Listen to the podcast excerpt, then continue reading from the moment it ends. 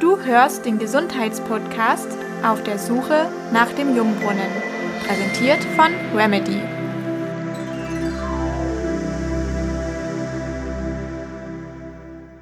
Hier sind Sarah und David.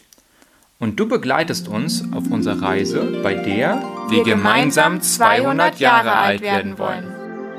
Dabei sprechen wir mit Experten über die Geheimnisse der Langlebigkeit Und setzen uns kleine Challenges, um unser großes Ziel mit dir zusammen zu erreichen.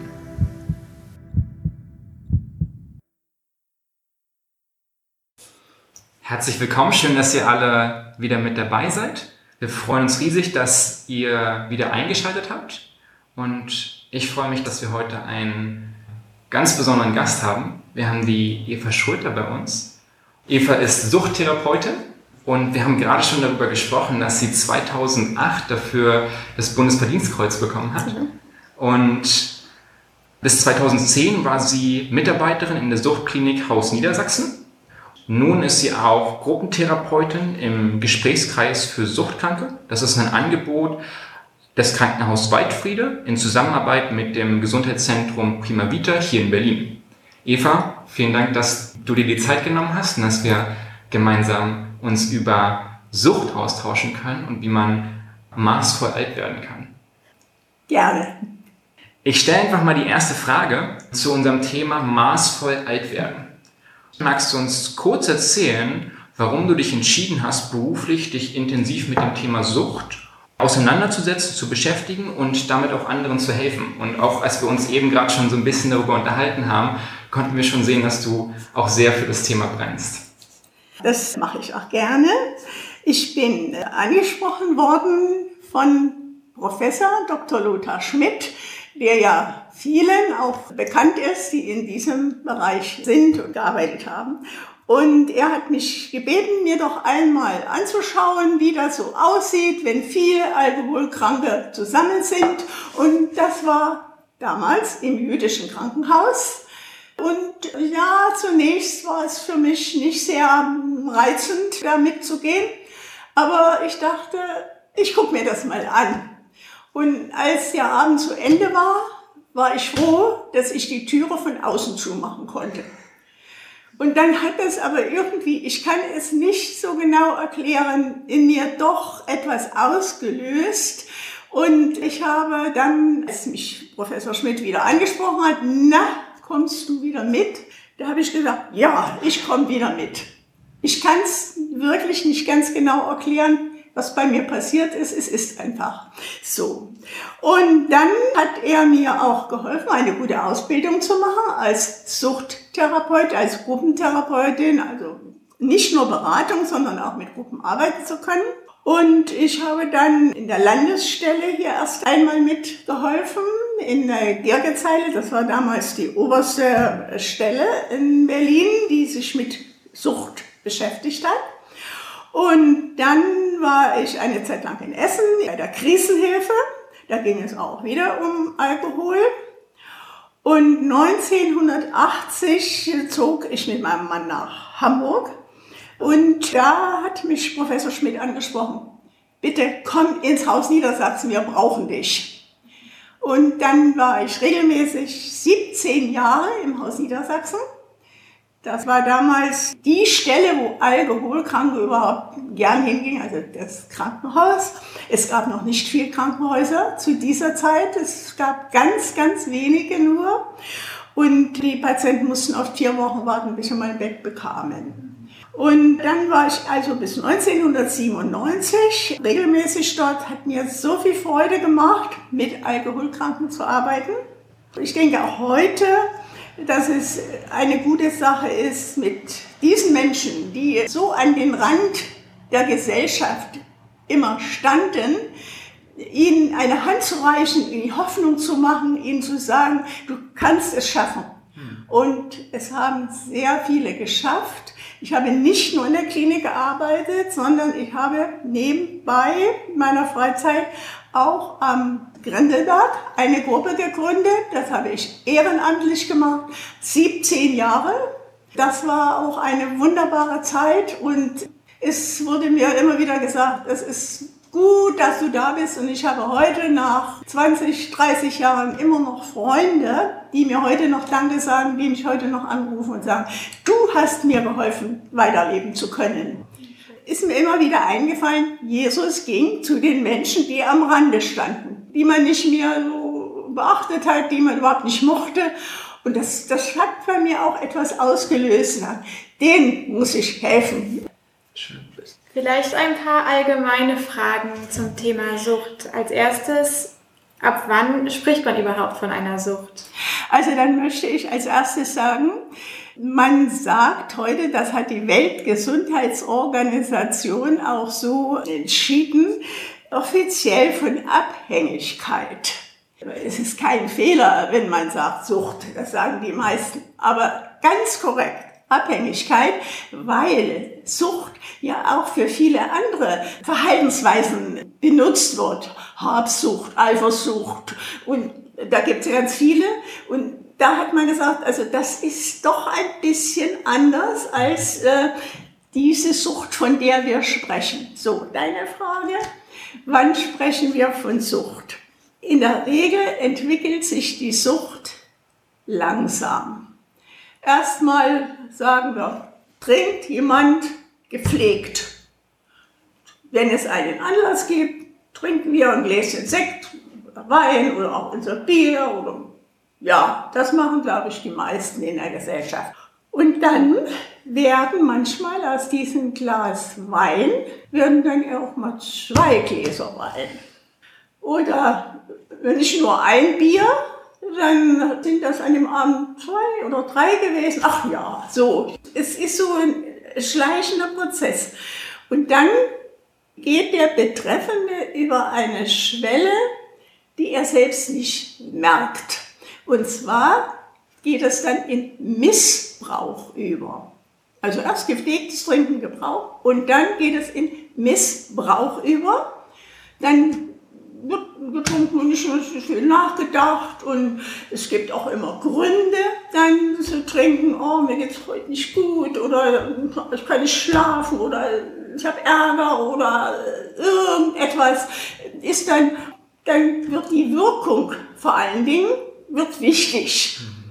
Dann geht es nicht mehr darum, schmeckt mal gut oder mal es gibt einen Anlass, sondern dies hilft mir, ist meine Medizin, sage ich mal. Und dann ist der Missbrauch schon entstanden.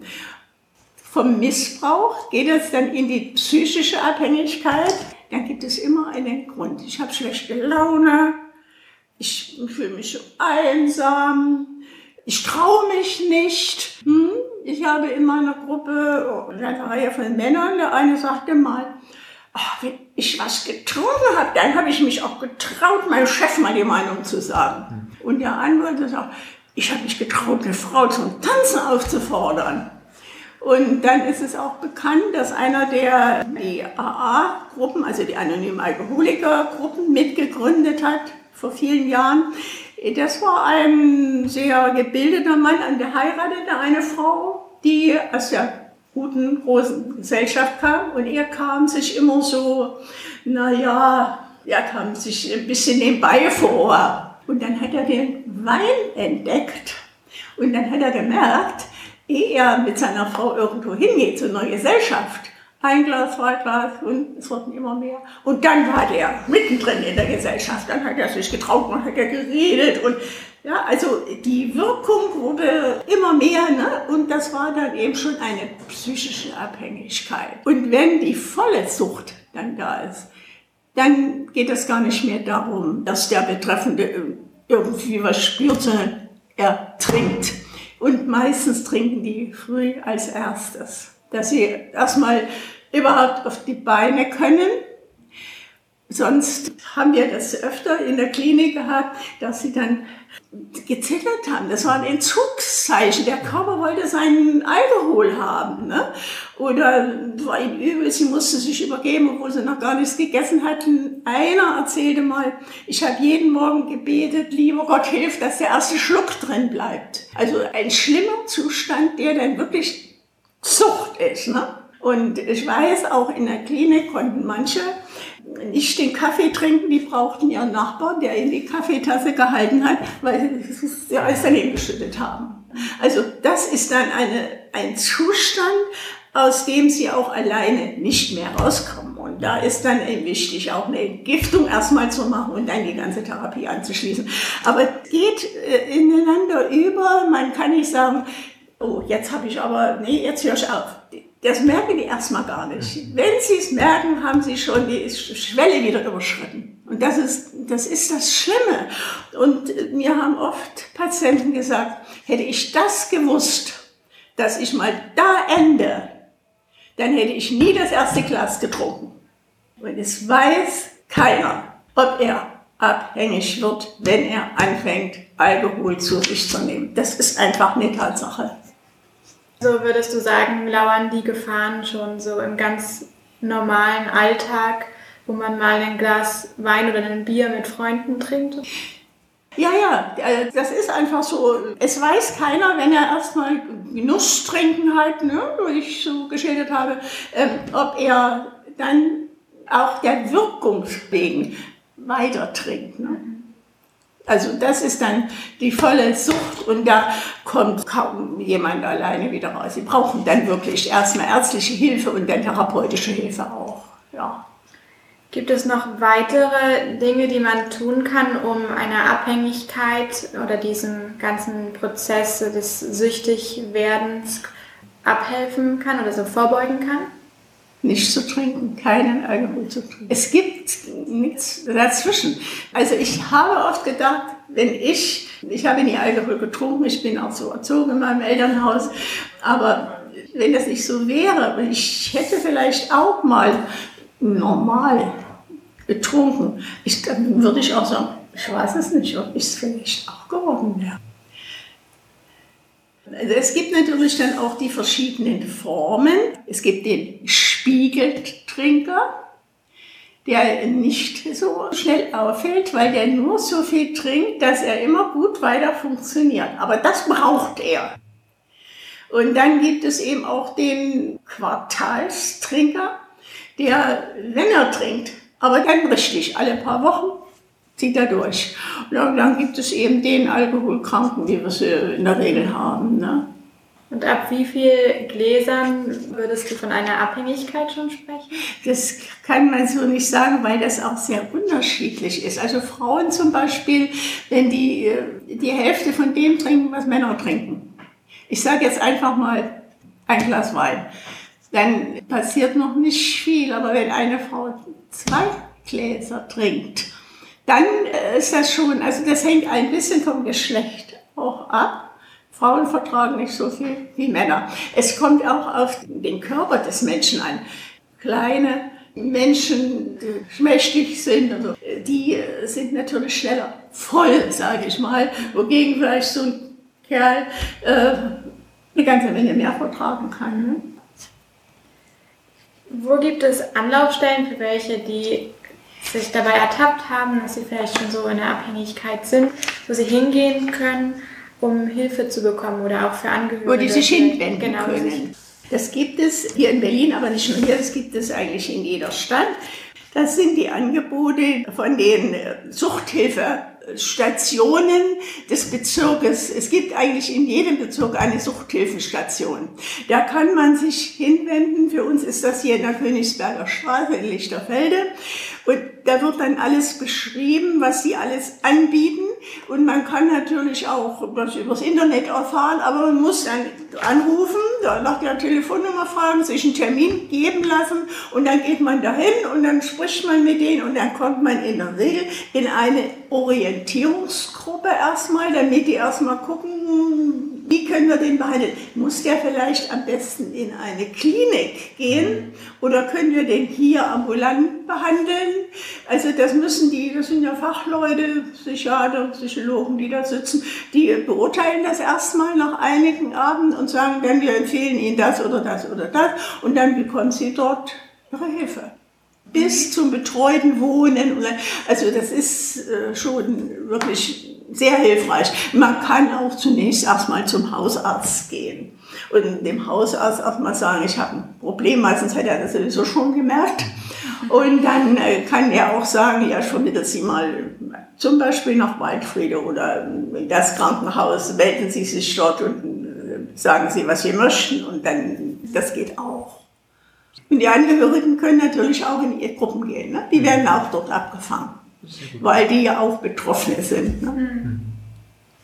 Ich würde einfach mal mit der nächsten Frage gleich weitermachen. Ja, ja.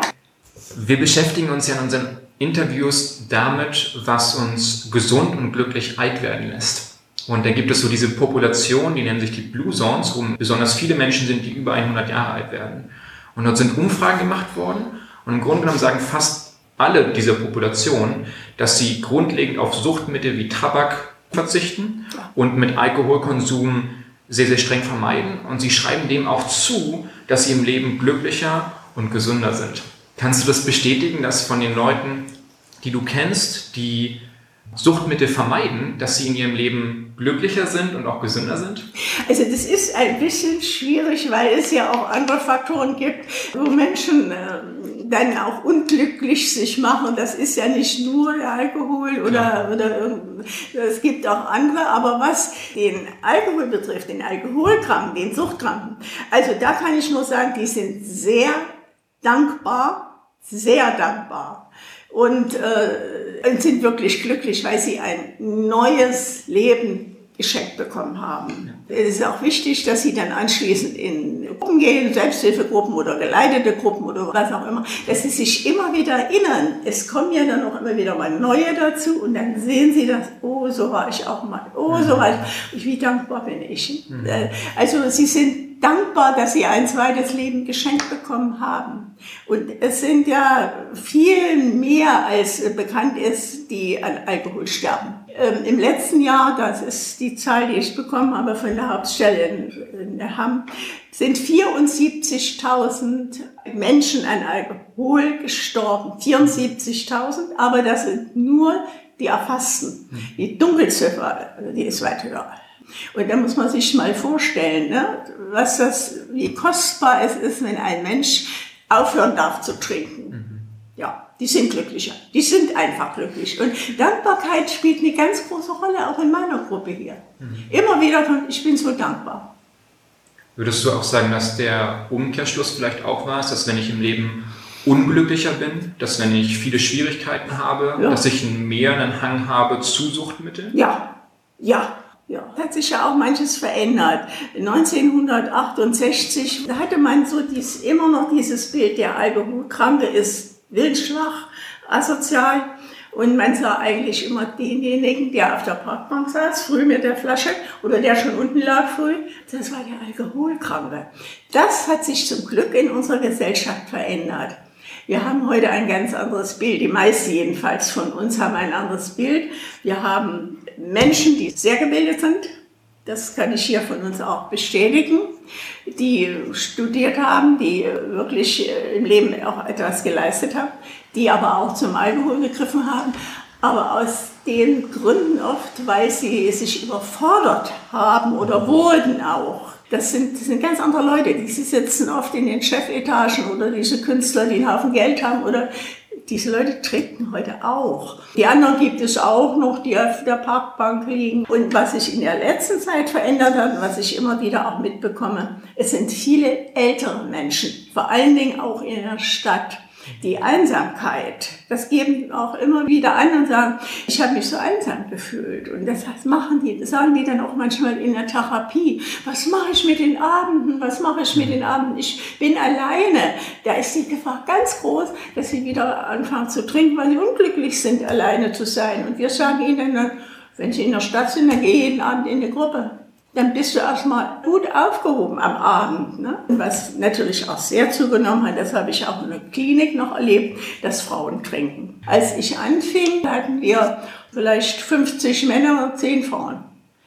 Und das zog sich über Jahre hin. Heute haben wir halbe halbe weil die Frauen ja auch oft überfordert sind und sich selbst überfordern, aber auch überfordert werden durch Familie, durch Kindererziehung, durch Beruf, Karriere. Und wenn sie dann nach Hause kommen, das haben sie uns so oft geschildert, dann ach, ein Glas Wein. Oh. Und Irgendwann wird es immer mehr und dann verlieren sie auch die Kontrolle. Dann wissen sie nicht mehr, wie viel sie getrunken haben.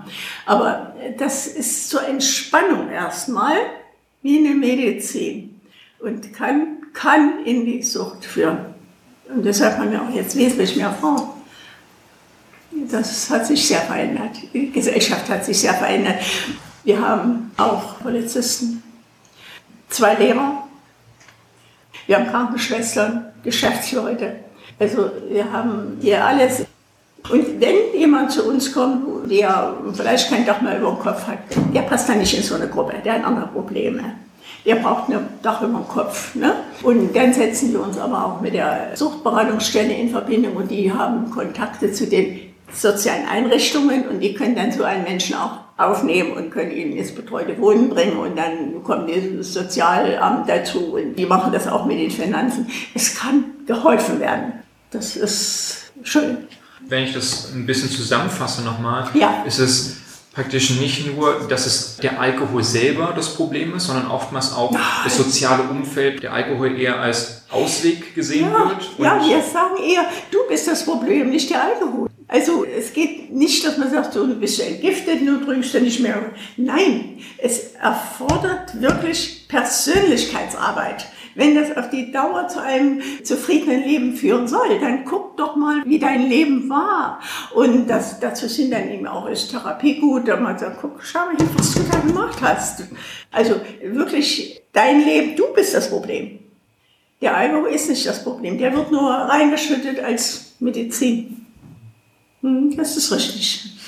Vielleicht nur ein kurzer Blick in eine der sogenannten Blue Zones. Mhm. In Sardinien, da ist es sehr üblich, dass man regelmäßig mit Freunden ein Glas Rotwein trinkt. Mhm. Der Rotwein dort kommt von einer bestimmten Weinart, die heißt Canonau. Mhm. Und diese Sorte hat fast zwei bis dreimal so viele arterienreinigende Flavonoide als andere Weinsorten.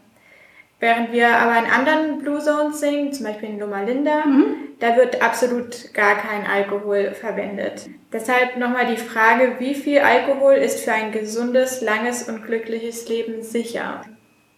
Also ich kann dir nur sagen, kein Alkohol. Keiner. Da stelle ich mich hinter Loma Linda, absolut. Und ich habe heute nochmal mit der Trautchen Schmidt, der Frau von Lothar, telefoniert und habe gesagt, kannst du mir nochmal was anderes erzählen? Äh, sagt sie, nein, nein, kein Alkohol. Das ist ja oft so ein Einstieg auch, gefährlicher Einstieg. Und deshalb Hände weg vom Alkohol, das ist das einzig Richtige. Ich habe letztens eine Studie dazu gelesen, da ging es um Krebs. Ja. Und da ist festgestellt worden, dass sogar ein einzelner Teelöffel voll mhm. hochprozentiger Alkohol mhm. bereits Krebs verursachen kann. Ja. Wo dort auch die Frage beantwortet wird von der gesundheitlichen Seite, wie viel Alkohol ist sicher? 0%. Genau. Alkohol ist ein Zellgift. Das heißt, es geht durch den ganzen Körper. Vom Gehirn, das kann man ja auch feststellen an manchen, der dann eben lange genug trinkt, der ist dann oft nicht mehr in der Lage, so sein Leben zu ordnen auch. Ne?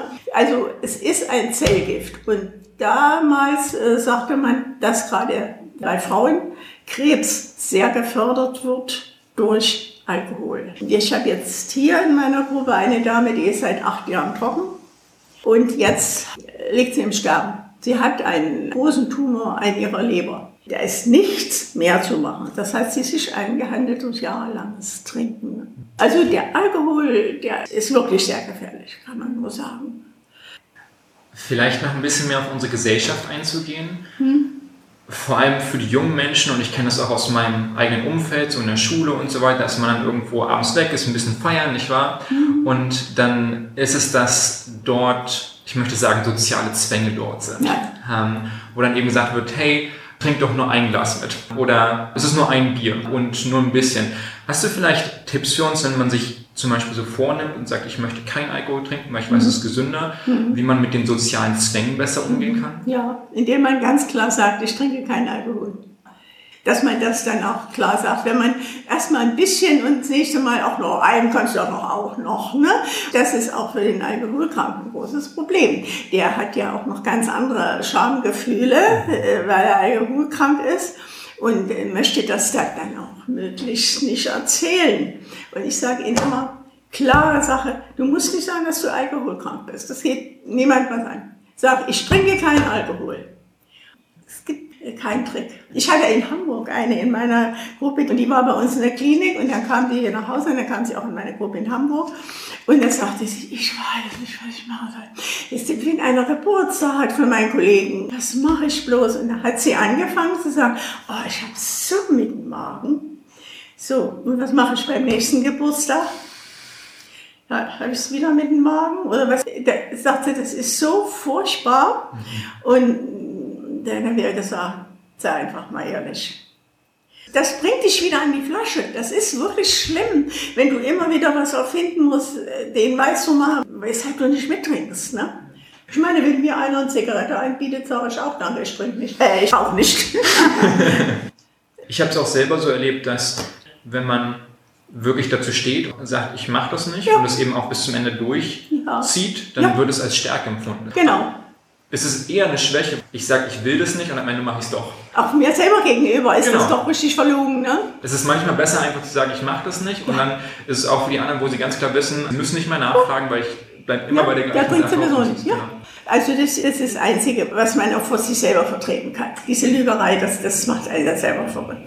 Weg vom Thema Alkohol ist Kaffee ein gesundes Genussmittel? Wir haben es in der Klinik gehabt mit dem Kaffee. Also manche sind wirklich auf Kaffee erstmal umgestiegen, aber nicht nur eine Tasse gepflegt, früher ist eine Tasse und vielleicht noch mehr noch mal eine Tasse, sondern literweise Kaffee getrunken. Ne? Die haben uns dann auch ehrlich gesagt, wir haben uns so viel Kaffee gekauft und haben, wie wir früher die Flaschen hatten, hatten wir jetzt die Kaffee, äh, die Kaffee da stehen und so getrunken. Das ist natürlich auch nicht gut und wir hatten in der Klinik, da hatten unsere Patienten dann so, so Gläser, wo man bloß einen Löffel reinschmeißt. So, so ein Instant-Kaffee. Ja, und den hatten die sich mitgebracht und hatten den in der Klinik. Und dann kamen immer wieder zu Ulrike Patienten, haben gesagt, oh, mein Magen, mein Magen.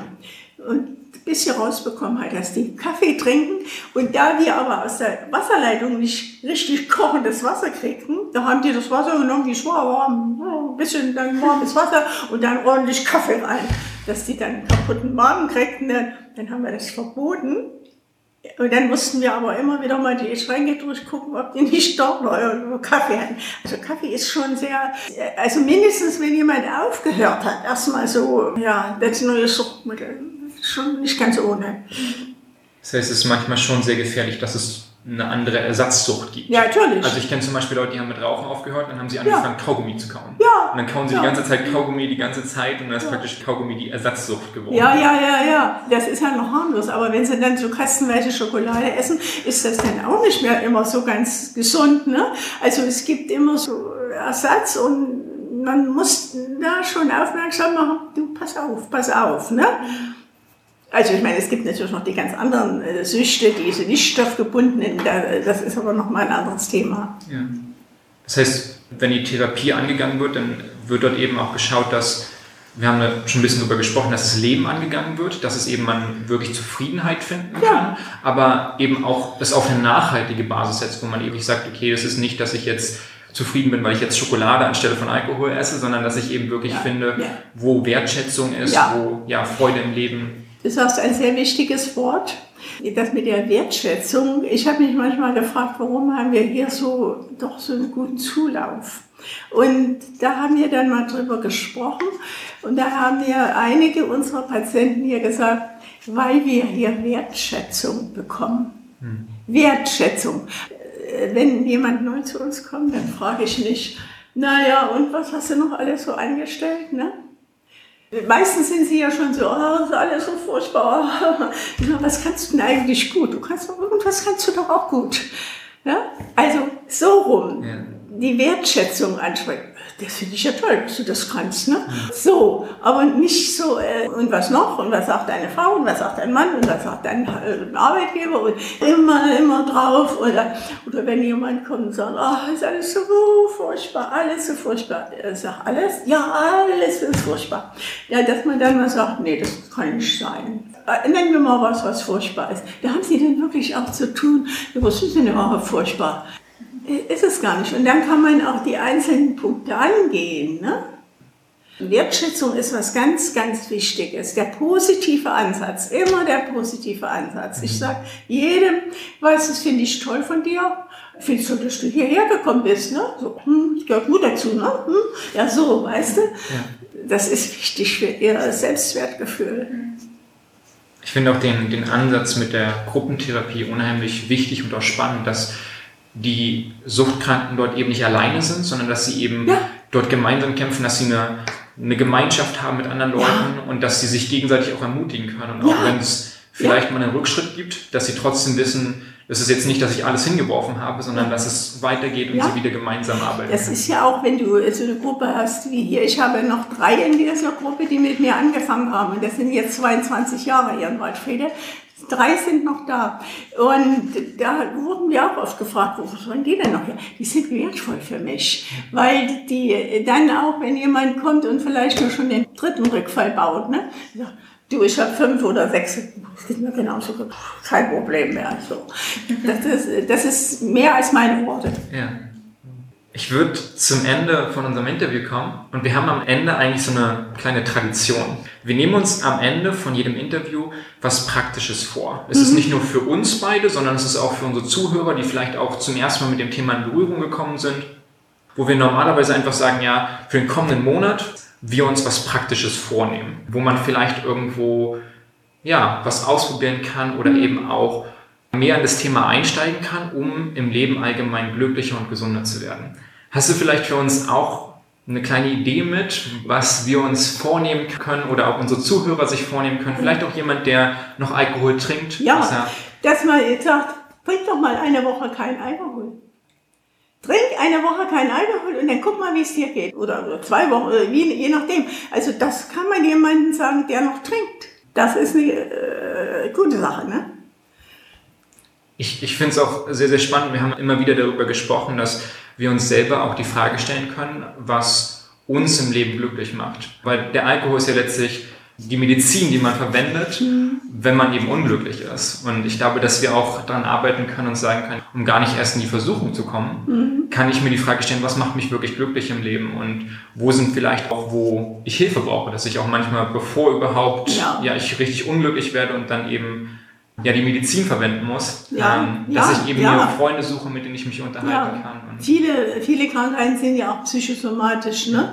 Das ist ja nicht immer alles nur körperlich, denn oft ist es ein Gespräch und mit einmal geht es mir besser, wenn ich den Durchblick habe. Und da Freunde zu haben, denen ich vertrauen kann, das ist unheimlich wertvoll. Ne? Und das äh, fördern wir auch bei uns. Dass ich sage, es muss nicht immer ich sein, die, die anruft. Ihr kennt euch untereinander, ruft euch untereinander an, die haben oft so Probleme da da ist der Mann zum Beispiel, der das überhaupt nicht versteht, dass die Frau getrunken hat. Ne? Und dann sitzt da noch eine, die weint, weil sie genau das gleiche Problem hat. Ne? Und dann unterhaltet euch doch mal darüber, wie, wie bist denn du da rausgekommen aus der Geschichte und so. Ne? Ja. Das ist ganz viel wert, ja. Aber so für mich ganz persönlich, als ich, ich habe sehr jung geheiratet, ich war immer 20 Jahre, als wir geheiratet haben, da wusste ich als junge Frau ganz genau, was ich nicht wollte konnte das alles aufzählen.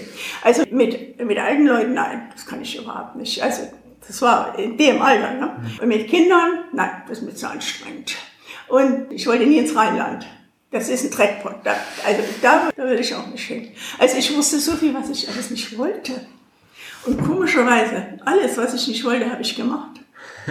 Im Rheinland waren wir, wir waren drei Jahre in Essen, wir waren sechs Jahre in Düsseldorf. Es war eine wunderschöne Zeit. Ne? Und Alkoholkram, alles war schon gar kein Thema. Ich habe neun Jahre auch zwischendurch in der Andertal gearbeitet auf der Pflegestation, da hatten sie mich gefragt, kannst du uns nicht mal aushelfen? Und da äh, habe ich gesagt, ich helfe euch schon mal aus. Aber das blieb dann nicht dabei mit immer aushelfen, sondern da war ich viele Jahre bei den alten Leuten in der Andertal. Und als dann der Betreffende ausgewechselt wurde, da haben sie mich gefragt, möchtest du nicht Hausmutter werden hier? Also immer wieder. Und Kinderarbeit habe ich leidenschaftlich gerne gemacht, ja. Also alles, was ich nicht wollte, habe ich gemacht. Und ich glaube, das, das hat ein anderer geregelt. Ne? Zwar, äh, was ich wollte, war Quatsch, aber er hat mich immer an die Stellen gebracht, wo ich nicht hin wollte und dann war ich glücklich. Ja.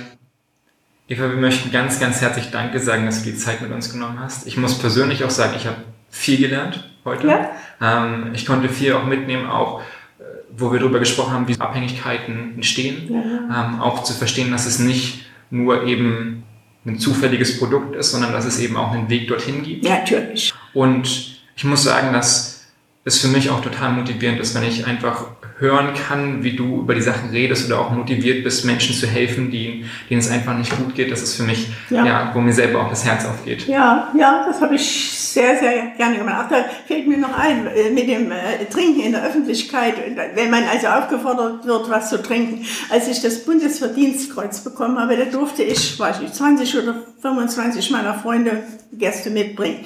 Und Professor Schmidt war auch dabei und seine Frau, das war selbstverständlich, und es waren auch ein paar Alkoholiker dabei und meine Familie. Und dann haben die uns da Sekt angeboten. das war also wirklich der Hammer, ne? Und dann muss ich ja was sagen. Ne? und dann habe ich gesagt, oh, wir trinken keinen Alkohol, können Sie uns was anderes geben? Und dann mussten die da schnell was organisieren. Ne? Da haben die dann noch Saft organisiert und dann haben die da jemand losgeschickt, noch, damit die was holen, dass wir mit uns anstoßen konnten. Das war ein Gaudi. schön. Ja. War sehr schön, dir zuzuhören. Bis zum nächsten Mal, wenn es weitergeht auf der Suche nach dem Jungbrunnen. Dieser Podcast wurde dir präsentiert von Remedy.